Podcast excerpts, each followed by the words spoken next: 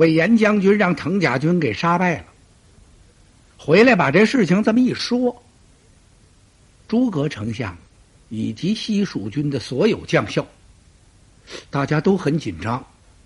怎么呢？看来这个仗是越打越困难了。刚刚在银坑山那会儿会了目录大王的狼虫虎豹，现在来到乌葛洞，又出现了这么一批藤甲军，善避刀枪，把甲扔到水里头，人可以躺在上边飘悠着，不沉底。这是怎么回事儿？同时是刀砍白砍，枪扎也不透，用箭射也不灵。那这仗咱们还打得胜吗？丞相安慰了魏延几句，然后诸葛亮带着几位将军，坐着四轮车出来，他要查看一番。丞相坐这小车走了好长一段路哦，走的呀，这车都推不过去了。丞相由四轮车上下来，下来之后呢，盘山小道往上走。走着走着呀，哼，连小道都没了，只好呢，用手薅着那藤子，一点一点的往上攀。就在这时啊，吕凯过来了，劝丞相坐这儿休息片刻。然后吕凯告诉丞相：“我说丞相，嗯，您看见了没有？”魏延将军说：“那乌个洞主手下的那藤甲军呐，穿的就是这玩意儿。”哦，诸葛亮伸手接过一颗藤子来，就是这个。嗨，丞相，并不是把这个编成甲就穿上，他得把这藤子经过一番修理，修理完了之后拿油把它浸喽。就是搁油里泡着，一泡啊就泡半年，完了拉出来搁那儿晾着，晾干了继续拿油泡，如此反复，一折腾就是好几年呐。等都把这藤子泡透了，然后才把它织成甲胄穿在身上。丞相，您想，刀怎么能够砍得动它呢？再说这玩意儿扔在水里头飘着，上面可以坐个人，当然他要飘着了。这要弄他个十副二十副的甲胄连在一块儿啊，哼，能当一只船。丞相听吕凯说着，看了看手里一截枯藤。哦，你说的不错呀，这种铠甲既避刀枪。也能避水。丞相把这枯藤扔了，走吧。大家就不明白了，不明白什么呀？丞相坐着车走，下了车，盘山道往上盘，没有道，倒着这藤子也往上走。咱们丞相要干什么去啊？不想主意破乌合洞的藤甲军。丞相领着咱们参观什么呢？游山玩水，看样子不像，谁也不敢过问。又走过两个山头，诸葛亮站这儿这么一看，哟，这地方不错呀。他发现前面有一条峡谷，呵，这条谷啊，由东到西。也就是说，由前至后大概有好几十里路，真是两山夹一沟啊！既没树木，也不长花草，两边的石头都是光秃秃的。那道还挺平整，就像拿沙子铺过似的一样。丞相吩咐吕凯拿图来，把图拿过来。这是什么地方？吕凯瞧了半天，图上没有。您等着，干嘛呀？我给您找一个当地的土人。去了功夫不大，还真找了一位。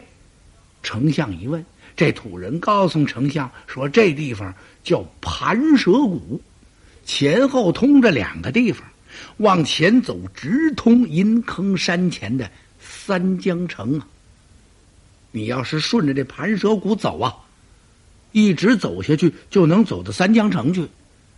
后边呢，后边直通塔郎殿。哦，说着，丞相举起鹅毛大扇，龙眼神往远处看。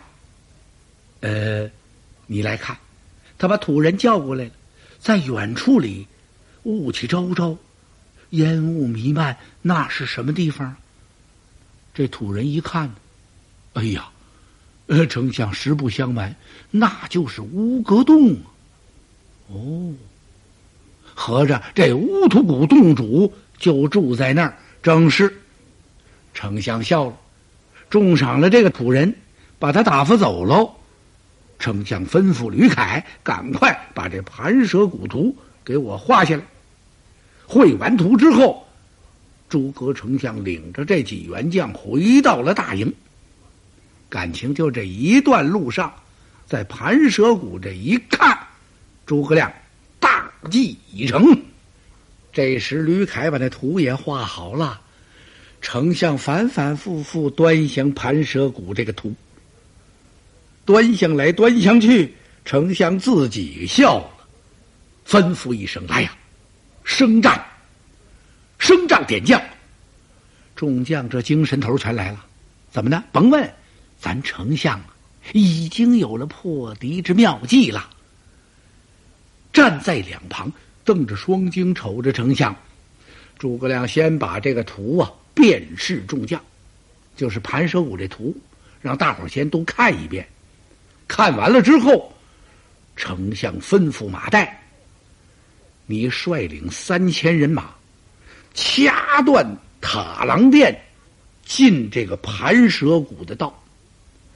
同时呢，我给你十口黑漆大柜。”马岱没敢乐，心说：“这好玩怎么呢？那柜里头啊，有我们自己做的狮子、老虎、豹。”丞相明白这意思了，冲着马岱一笑，把柜里边那东西呀，全部把它毁掉。哟，马岱没敢问呢，心说那好玩的东西全弄出去，弄十个大空柜干嘛呀？盛粮食？听着吧，丞相告诉他，那柜里边啊，都得装好硫磺焰硝。同时，你要准备一千颗竹竿子，要空心竹啊！干什么用啊？在竹竿子里边下上这药碾子，埋在这盘蛇骨的里边，让这竹竿子跟那十口大柜全连上。你必须如此这般。如果要是误了我的军令，我就按军法从事。遵令。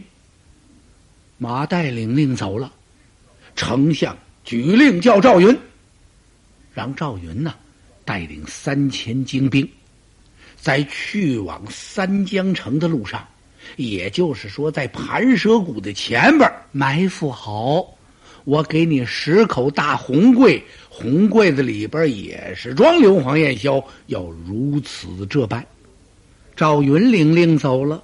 诸葛亮又让众将看看这图，说：“你们看，这盘蛇谷的中间呢，有一条小道，叫碧石峪。这小道也能走人？那当然了。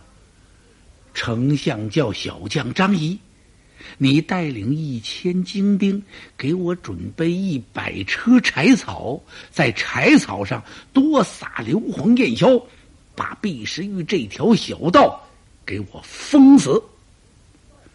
张仪这高兴，呵，这重任交给我了。丞相这是器重我，遵令。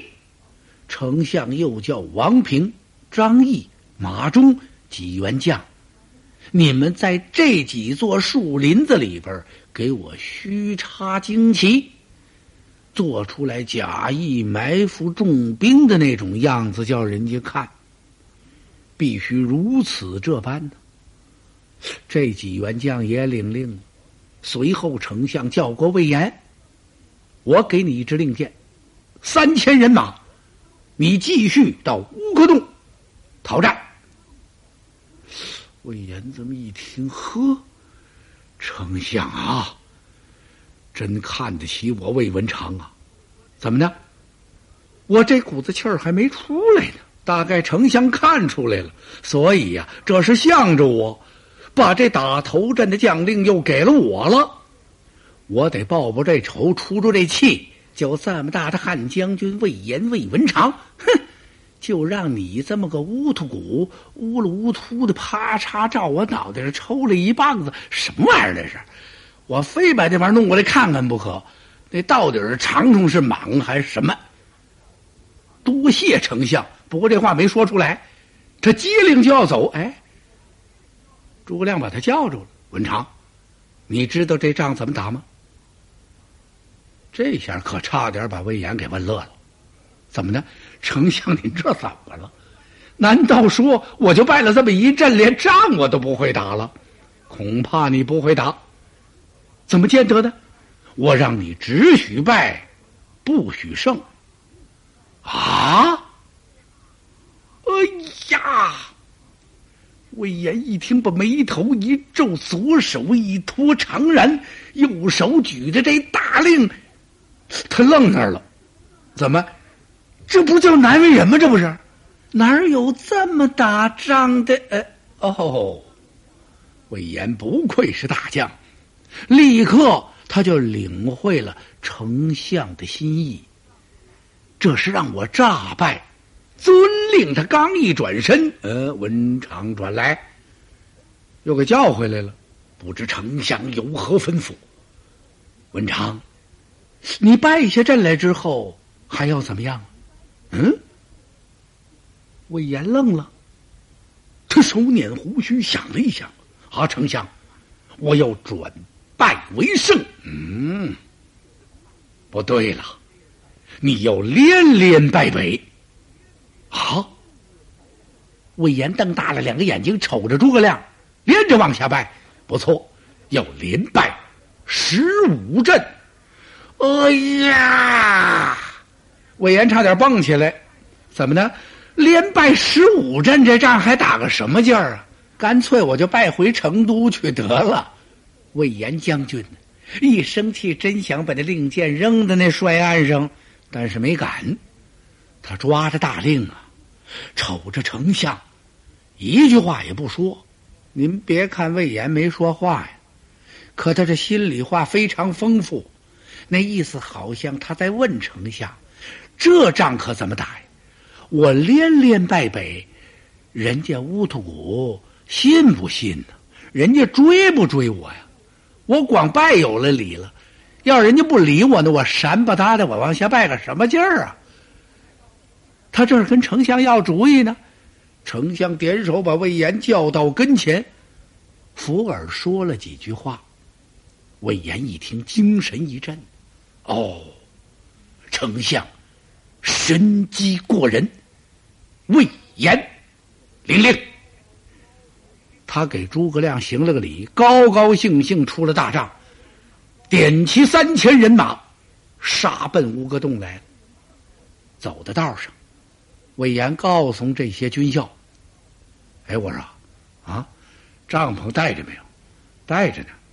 出营的时候，您不是就吩咐了吗？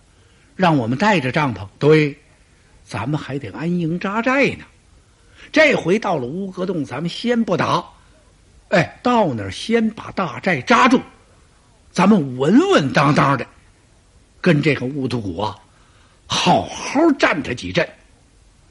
众军校一听，将军您就放心吧，离乌戈洞四十里，魏延把人马扎下了，早有探马报进洞中去了，启禀大王。汉将军魏延，离我洞口四十里，是安营扎寨。吴土这么一听，谁？就是那魏延魏文长，红脸长胡子那个，就是他。哎，乌土一撇嘴，让我杀的是望风逃窜。今儿他这怎么了？敢把大寨扎在我的洞口前？来！点兵出敌，且慢！孟获把他给拦住了。我说：“洞主啊，您可不要大意轻敌呀！魏延已经成为您手下的败将，他这次能够领兵来在咱的洞前扎住大寨，说不定诸葛亮有什么神机妙算。哎呀！乌头古本的嘴这么一撇，看了看孟获，南王，你想的太多了吧？啊，不不不，我说东主啊，您要战魏延也可以呀。我要提醒您一句，因为诸葛亮善于用诡计，我也实不相瞒你，我这几次被诸葛亮擒住，为什么我不服他呢？因为。每次我都中了他的计了，他并不是真杀实砍，在两军阵前把我捉住的。你说说他都有什么计？我的南王，他的计策太多了。您比如说，就拿这陷马坑吧，十有八九逃脱不了啊。我说洞主啊，这次您去战魏延，要是将魏延打败了，您可千万别追。尤其是您要看见西蜀军藏身于树林之中，您可更不能追了，也不能进那树林子。如果进去，您就得叫诸葛亮把您捉住啊！洞主，你可不能不防啊！孟获都急了，难怪他急。如果诸葛亮再把这乌阁洞破喽，哼！我上哪儿待着去？我呀，您想他能不急吗？所以孟获是五次三番提醒这位兀突骨啊，东主连连点头啊。南王放心，我记下就是。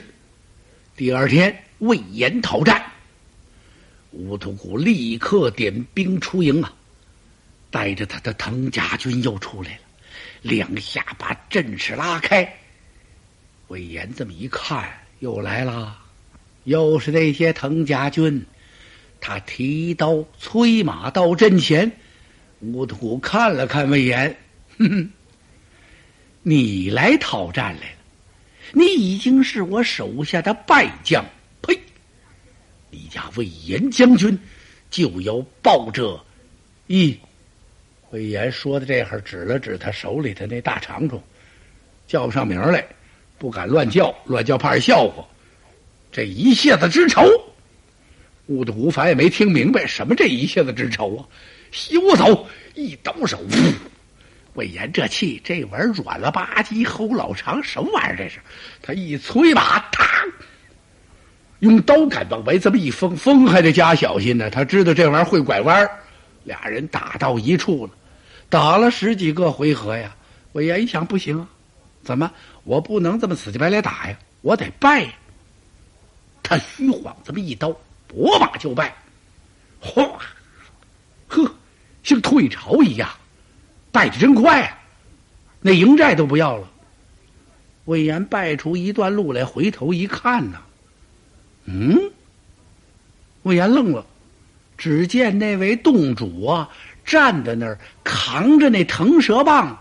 瞪着俩眼睛瞅着魏延，他根本不追。魏延心说：“丞相，这可要麻烦呢。怎么呢？您不是让我连败十五阵吗？这第一阵我败下来了，可他不理我这茬儿啊，他不追我。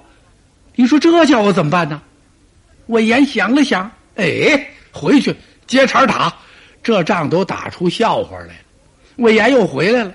乌土还真没动窝，就在那等着他回来。俩人又打，打打，魏延又跑了。乌土还那看着，他怎么不追呢？乌土想起孟获那话来了，不能追呀，小心中计。就在这时啊，跑过几个亲信洞丁来。洞主，您怎么不追他呀？嗯，你们晓得什么？小心诸葛亮用计。这几个洞丁全乐了。诸葛亮在哪儿呢？您不追也罢。您看见了没有？魏延败走了，他那么多的帐篷都扔在这儿了，这玩意儿咱能不捡吗？您瞧那玩意儿多好啊！啊，一个一个跟小房子似的，不比咱这石窟窿强得多呀！咱总得在这窟窿里边忍着。嗯，乌图古一听有理，夺寨，哗啦把寨给夺了。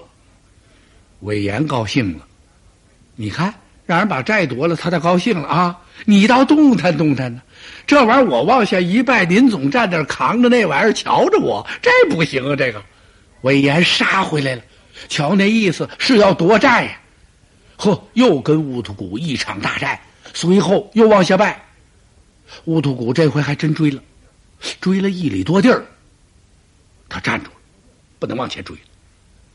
他问手下的洞丁：“你们给我看看，左右树林子之中可有埋伏？”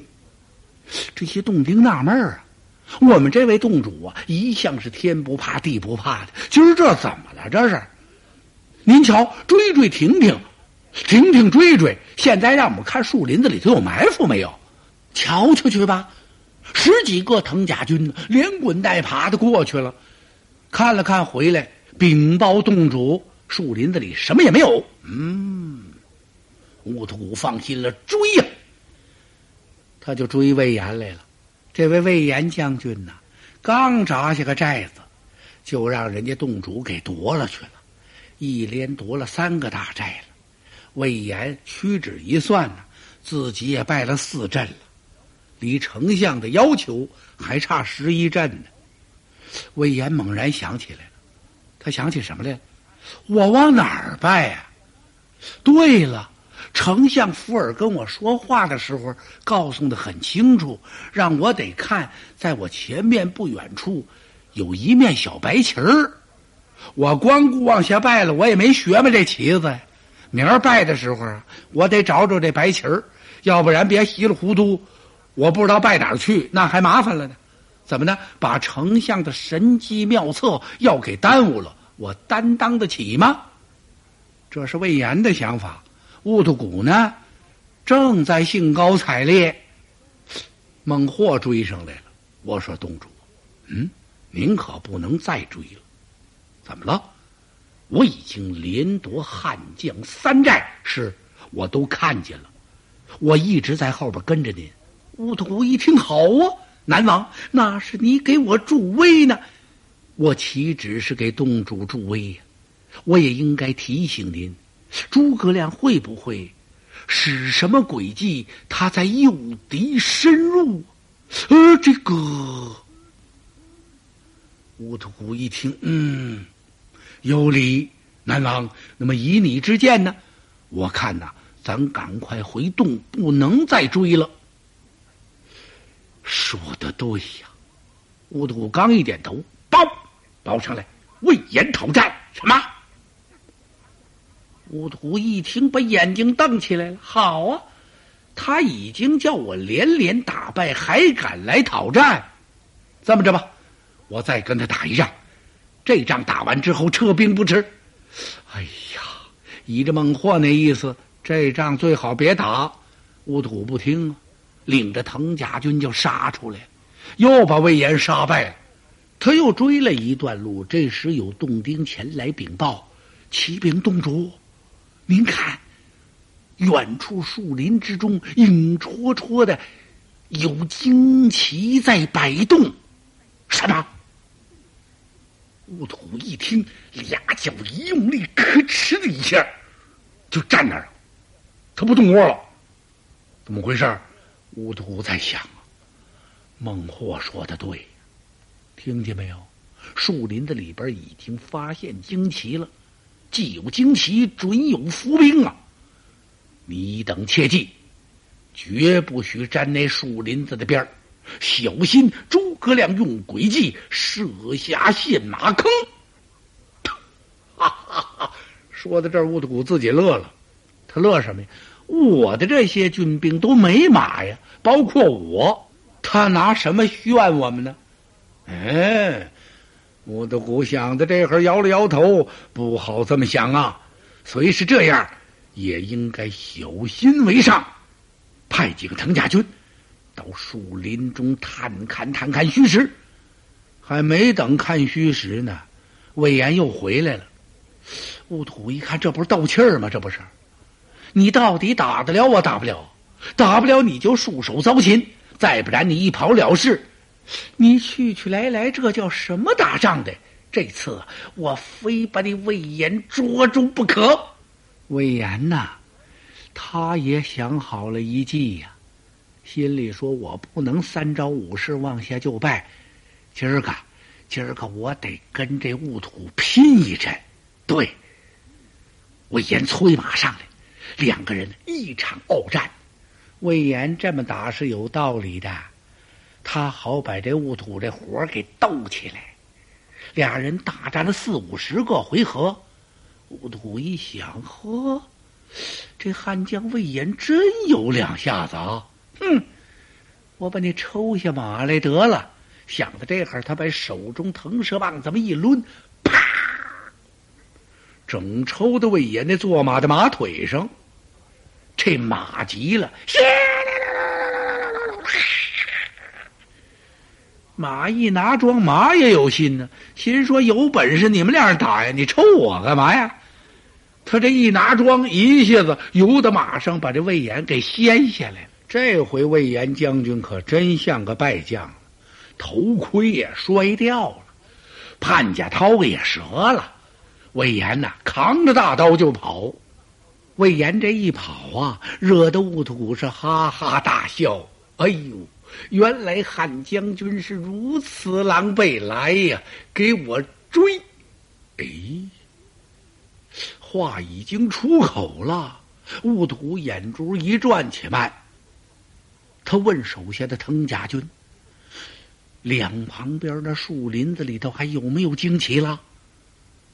藤家军一听，有的树林里边有，有的没有。嗯，咱们这么着吧，树林子里不管他有没有旌旗，咱们不搭理他。诸葛亮不是善于设埋伏吗？就让他在那儿埋伏着，咱们呢一鼓作气追这魏延。我今儿非把这魏延逮住不算完呐，要不然呐，要不然我消不了这气儿。他这诚心气我。哪儿打仗啊？这兀土也够简单的，怎么呢？如果人家树林子里头真有埋伏，咵嚓一下，人家联合在一起要把你的归途掐断，你怎么办呢？乌土不管那个，孙武子十三篇呢，乌土洞主听说过，不过自己没看见过那样的书，即便有的书，大概那字也不一定能认识。我管你那干嘛呀？追魏延就追魏延呐！他连连夺了魏延七座大寨，所以呀，兀土的贪心是越来越大呀。他觉得魏延已经成了他的囊中之物了，伸手我就把你给捉来了。这时候，魏延将军倒着那小白旗往下拜，一连拜下了这么多阵，魏延都忘了。问手下军校，我拜了多少阵了？魏延将军，咱们一共败了十五阵了。哦，魏延点点头，心说：“行了，丞相，我按着您的吩咐，十五阵败下来了。前面是什么所在？盘蛇谷。”魏延催动人马，一转弯儿不见了。嗯，兀土把魏延追丢了。他也问洞丁：“前面这什么地方？”启禀东主：“前面就是盘蛇谷。”哦，兀土哈哈大笑：“太好了，我叔父的仇报了，南王孟获的羞辱之恨也叫我给解了。”我现在带着我的藤甲军穿过这道盘蛇谷，直捣三江城，给孟获得回银坑山。我要生擒诸葛亮。